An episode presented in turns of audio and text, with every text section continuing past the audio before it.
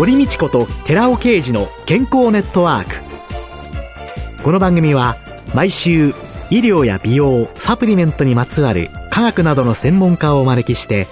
私たちの健康のために役に立つお話を伺う健康生活応援番組です。包摂体サプリメントと MGO マヌカハニーで健康な毎日をお届けするコサナの提供でお送りします。コサナの商品をお求めの際はフリーダイヤル0120-496-537までぜひお電話ください。体の節々が気になりだしたらコラーゲン、グルコサミンを配合した環状オリゴ糖の力シクロカプセル化スムースアップ。お得な定期購入もご準備しております。ご購入は、コサナのフリーダイヤル0120-496-537専任スタッフが商品に関するお問い合わせ、ご質問にもお答えいたします。コサナのフリーダイヤル0120-496-537 0120-496-537皆様のお電話をお待ちしています。こんにちは、堀道子です。今月は形成外科医で株式会社セルバンク代表取締役の北条元春さんをゲストに迎えて、肌の老化防止と再生医療と題してお送りしております。どうぞよろしくお願いします。よろしくお願いします。いや、まあ、老化で細胞がね、はい、減っていくっていうのは、はい、そうですね。皮膚の細胞が減るとですね、ええ、座布団が、中の綿が抜けた状態でこう、ぺっちゃんこになる。そうですね。せんべい布団になるみたいな。せんべい布団になる。なるみたいなイメージですね。はい、骨の場合には空間を占めてますので、スカスカになると。そうすると、そういう細胞がなぜ老化していくんですか？そうですね。それがなかなかどうしてなのかっていうとなかなか難しい部分があったりとかですね、科学者の質問ではなくて哲学者みたいな 問いになっちゃうのかもしれないですね。人がなぜか老化するのか。うん、一般の人的な感覚で言いますとね、はい、やっぱりそれにあがないたい。で、ね、そういうふうになってくると、はい、必ず出てくるサプリメントとかですね、い。ろんなものにですね、はい。はい、抗酸化を歌ったものとかですね、はい。はい活性酸素が老化の原因であるとかですね、はいはい、アンチエイジングっていうと、はいはい、その辺のキーワードに関して、先生少し。活性酸素というのはフリーラジカルといってですね、はい、極端に言うとですね、はい、電子を奪っちゃう、酸化という現象なんですけれども、なぜ酸化するとまずいの？ということなんですが、やっぱり遺伝子を傷つけていくと。いうのが一番の原因ですよね。老化っていうのはどうしてこう本質的に細胞が減っていくのかっていうのはやっぱりよくわからない。どうしてそんなプログラミングがされてるのかよくわかんない。それを加速するっていう因子がやっぱり酸化とか糖化っていうことは知られてます。糖化。糖化。そうですね。これもやっぱり酸化と似てるんですけれども、はい、糖というのは化学式ですね。OH 基がいっぱい持ってるんですね。はい、で、酸化させてしまうという作用がありますので、はい、やっぱり糖化とか、えー、活性酸素というのは遺伝子レベルで細胞を傷つけるということは分かってます。糖っていうのは、いわゆる砂糖とか、ね、ああいうのの糖で、そうですね。グルコースで。そうですね。糖尿病の人なんか、血の中を高濃度の糖が駆け巡ってるわけですから、はい、糖尿病の合併症で一番起こるのは末梢神経と腎臓と目なんですね。はい。で、これが糖化によってですね、機能しなくなるんです、毛細血管が。そうすると手足が痺れたり、それから手足がエソに陥ったり、腎臓だと透析になってしまったり、糖尿病性の網膜症で目が見えなくなってしまうと。そうすると、この糖っていうのは、やはりある適正な量に。確かに糖というものは糖尿病を見るとですね、非常に悪さをするのはわかるんですけれども、はい、人間の体というのはそんなに単純ではないので、やっぱり糖を取りすぎればそれを適正な値まで下げるインスリンというホルモンが働きますので、はい、そんなに糖を食べ過ぎてはいけないということは気にする必要はないかなとは思います。これも普通の生活をしているだけでいいのかなと思います。でももう今低炭水化物ダイエットとかね。そうですね。すごい怖い。はい。自分がコンフォタブルと思うような食生活をしましょうというのはやっぱりありますよね。無理して何か糖がダメだから使うとか、この化粧品はいいから無理して使うとかではなくて、健康に気遣うのであれば、三大要素のですね、糖質、脂質、タンパク質、これをバランスよく取るというのが一番大事です。それから脳はですね、糖しかエネルギーにすることはできませんので、糖と炭水化物、砂糖と炭水化物一緒のことですから、炭水化物を取らないというのは脳に良くないです。やっぱり適度に。適度に。修行のような食生活はやめて。修行のように化粧品を使うのもやめてということにはなりますかね。我慢っていうのは良くない。話は元に戻るんです活性酸素も糖化もですね、やっぱり細胞を傷つける。はい、その遺伝子レベルで傷つける。そうするとですね、遺伝子レベルで傷ついた細胞はどうなるかというと、分裂機能を止めてアポトーシスといって死んでいってしまうんですね。で、もともとどういう理屈でそのプログラミングされて死に至っていくのかっていうのはわかんないんですけど、肌の細胞にしても骨にしても脳にしてもどんどん減っていく傾向がある。筋肉にしてもですね、それをわざわざダメージを受けて加速させるようなことをしないように、やっぱり活性酸素をあんまり発生させないようにするとかですね、透過をあんまりしないようにするというのが一つの理論ですけれども、これをやったからといってずっと若いままいるというわけではないし、むしろですね、皆さんに言いたいのが、節度ある生活というのが一番かなとは思ってますね。まあ一つ、もうほぼ医学的な常識になってるんですけれども、はい、糖質だけを抑えるというのはやっぱり良くないと思います。はい、それから矛盾するかもしれないんですけれども、カロリーはやっぱり腹8分目というのが一番いいですね。カロリー的にそうですね。取りすぎない。取りすぎない。科学的にも証明されてます。うん、一番もっともらしい仮説がですね、はい、私もそうだろうなとは思うんですけど、はい、人間っていうのは結構もう自然から隔離されちゃっていろんなものを食べますけれども、食べ物っていうのは種によってやっぱり決まってるんですね。例えばパンダだったら笹とか、コアラだったらユーカリとか。はあ、そうですね。そうですね。人間だけが何でも食べちゃう。はい、木がっていうのはどういう状況かというと、例えばパンダが飢餓になるとすると、笹が取れないと。その種によってやっぱり絶滅するような危険に瀕してるんですね。はい。となると、絶滅を防止するためにどういうふうにすればいいかというと、生殖年齢を伸ばすことです。種全体としてですね。はい。だから、その絶食状態、カロリーオフの状態が近づくと、生殖年齢が伸びるという、つまり長寿遺伝子が活性化されるんじゃないかというのが一つの一番有力な説。だからそのカロリーオフにしてると若々しさを保てるというのもある程度の納得感はありますよね。そういうような説明からすると。種全体で生殖年齢を伸ばし、伸ばし、伸ばしちゃおうという、そのための機構がサーチュイン遺伝子であり、長寿遺伝子であろうということは言われてますね。あとはまあ逆に言うとですね、成人病ってあるじゃないですか。はい、えー、食べ過ぎると心臓病、はい、高血圧、高血圧の、そうですね。脂質異常症。そうですね。はい。いろいろある。それは食べ過ぎると、まあもっと乱暴な言い方すると早死にするんですね。生活習慣病になる、はい、メタボリックシンドロームになると、はい、これは基本的にはやめましょうというのは、早死にするからやめましょうと。まあ端的に言うとですね。はい、メタボリックシンドローム食べ過ぎると、あなたの健康に良くない。つまりあなたが早死にしますよということなんですね。生殖が終わった人口が死ぬんですね。食べ過ぎてると。それはどういうことかというと、はい、これもなかなかショッキングな解説なんですけれども、もっともらしいんですけれども、はい、生殖年齢が終わって子孫が残した人は、はい種の貴重な食料を奪うなと。だから、いろいろなその病気になるというようなその遺伝子的なスイッチが入っていくんじゃないかというのも一つの説ですけどもね。ただこれをなかなか確かめることは難しいんですけれども、ドラスティックな説なんで何とも言えないんですけど、そういう説もある。ただ、いずれにしてもどういう理由であれ、経験的にカロリーを取りすぎると、糖化が起こったりとか、糖尿病になったりとか、フリーラジカルが出たりとか、健康に良くないっていうのは、これ経験的に分かってますので、そういうような生活はやめましょうと。で、むしろバランスよくですね、栄養素、糖質、脂質、タンパク質を適度にバランスよく取る。うん、それがやっぱり一番長生きして、一番健康的な生活だと思います。そうすると、カロリーをちょっと控えめにして、長寿遺伝子を活性化されてると、そうするとそれは体全体ということになれば、肌の見た目っていうのもいいと思いますよ。いいと思います。いいと思います。じゃあ、変なダイエットをして、肌がカサカサになってっていうのではなくって、はい、適当に抑えていけば、そうですね。本当は肌の見た目なんかもいいと思います。好ましく保てる。はい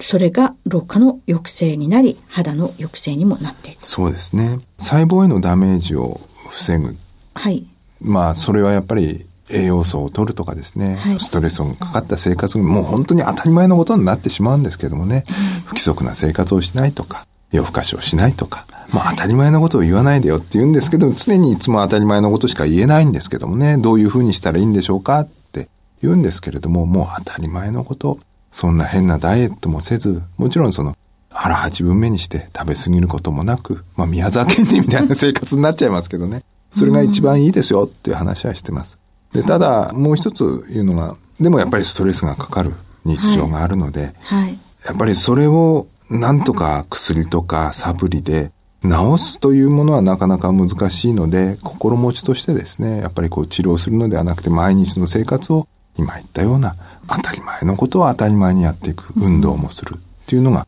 一番いいんじゃないでしょうかね。でもなかなかね、難しいですね。当たり前な生活っていうのが、はい、当たり前にできない時代になってきた。なってきてますね。ねなってきてます、なってきてます。特に東京なんかによりますと、はいはいコンビニエンスストアは24時間空いてますし、はい、だから欲しい時にいつでも行けますし、そうですね。ねそうするとそういうところで働く人たちだとか、はい、っていうのもいっぱい、いっぱいいますよね。いるわけで、はいはい、当たり前にって朝起きて、夜寝て、っていう、当たり前の生活が、そうですね。当たり前にできない。できない人であれば、うん、あればこそ、やっぱり食事とか、うん、変な何かに踊らされることがなく、うん、一番自分が快適だと思うような生き方を、まあ夜働かなきゃいけない人であっても、それを心がけて、その中でも一番いい生活をやっていくというのが一番いいんじゃないかなと思いますね。自分に心地よいっていうのが、そうですね。一番のキーワードそうですね。なんですかね。そうですね。はい。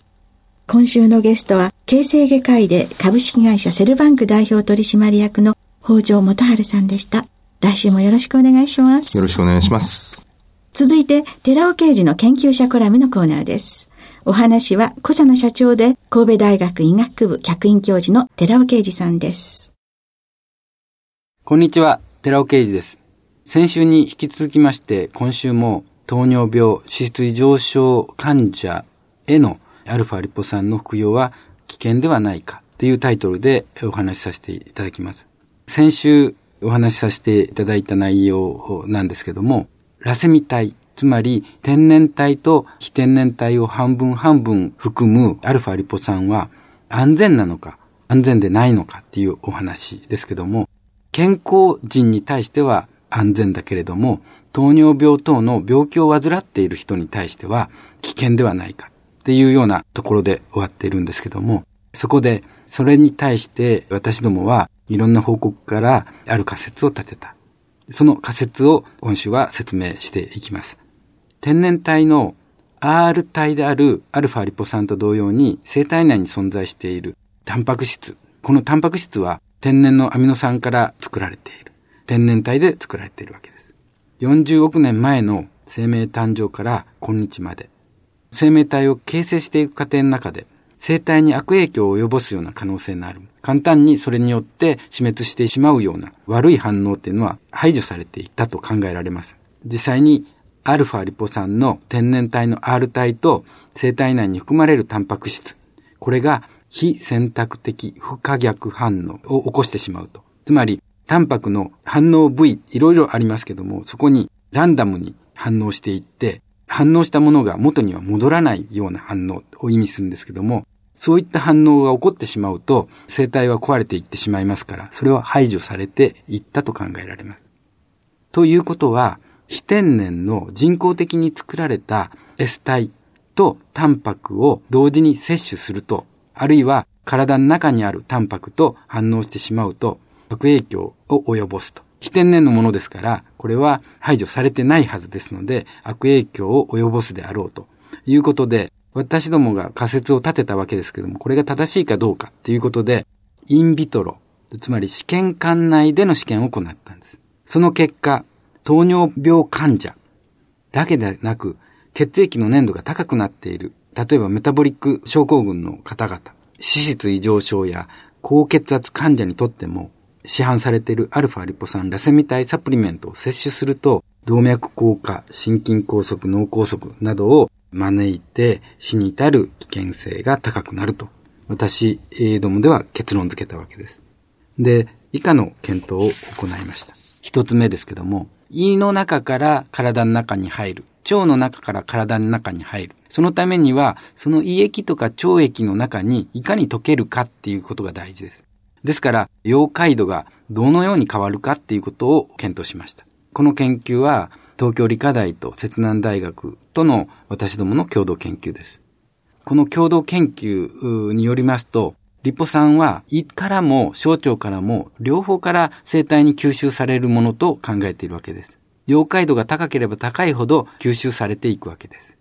で、その上で R 体と S 体、天然体と S 体の溶解度には差があるかどうかっていうことを検討したわけです。溶解度には全く差がありませんでした。つまり、R と S、つまり天然体と非天然体に吸収性には差がないということが分かったわけです。で、もう一つ、下骨細胞、人血腸がん由来細胞なんですけども、これを用いることによって、人の腸管から吸収がどのくらいされるかどうかっていう評価ができる方法です。R 体と S 体、天然体、非天然体で比較しましたら、全く有意差はありませんでした。つまり、R も S も吸収されるっていうことを証明したわけです。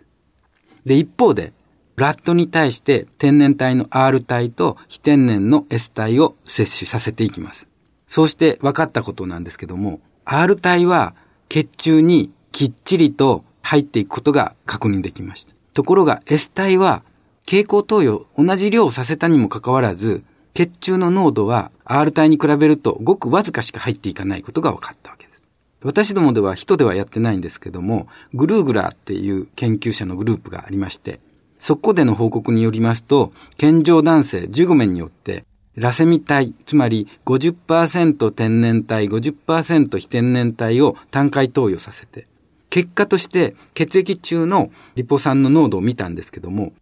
天然体がはるかに S 体を濃度上回っていることが示されているわけです。つまり、どちらも吸収性は同じのはずなのに、血液に入ってきた時にはすでに天然体のみが血液中に入っているということになります。この二つの実験、これ矛盾があるように見えますけども、実際には矛盾はないと私は考えます。つまり、非天然の S 体は生体内のタンパク質と反応して、いろんなタンパクの部位に勝手に反応していって、反応したものが再び元には戻らないっていう、つまり異物を与えてしまうような反応をしている。そのことによって、S 体、非天然体は消失している。血中でこの反応が起こっている。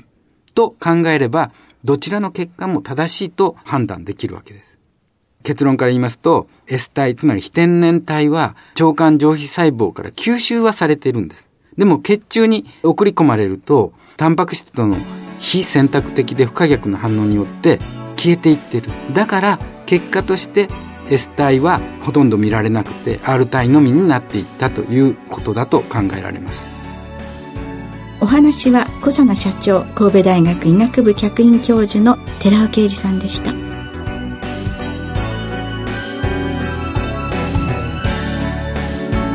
ここで小佐奈から番組お聞きの皆様へプレゼントのお知らせです。強い抗菌作用のあるニュージーランド産のマヌカハニーとプロポリスを配合したコサナのプロポリスマヌカハニーキャンディーとマヌカハニーとコエンザイム9点を配合したコサナのコエンザイム9点マヌカハニー入り粒ガムをセットにして番組お聞きの10名様にプレゼントします。プレゼントをご希望の方は番組サイトの応募フォームからお申し込みください。当選者は7月7日の放送終了後に番組サイト上で発表します。コサナのプロポリスマヌカハニーキャンディーとコエンザイム9点マヌカハニー入り粒ガムプレゼントのお知らせでした。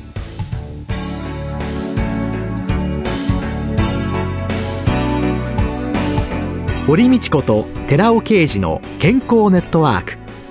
この番組は包摂体サプリメントと MGO マヌカハニーで健康な毎日をお届けする「コサナの提供」でお送りしました。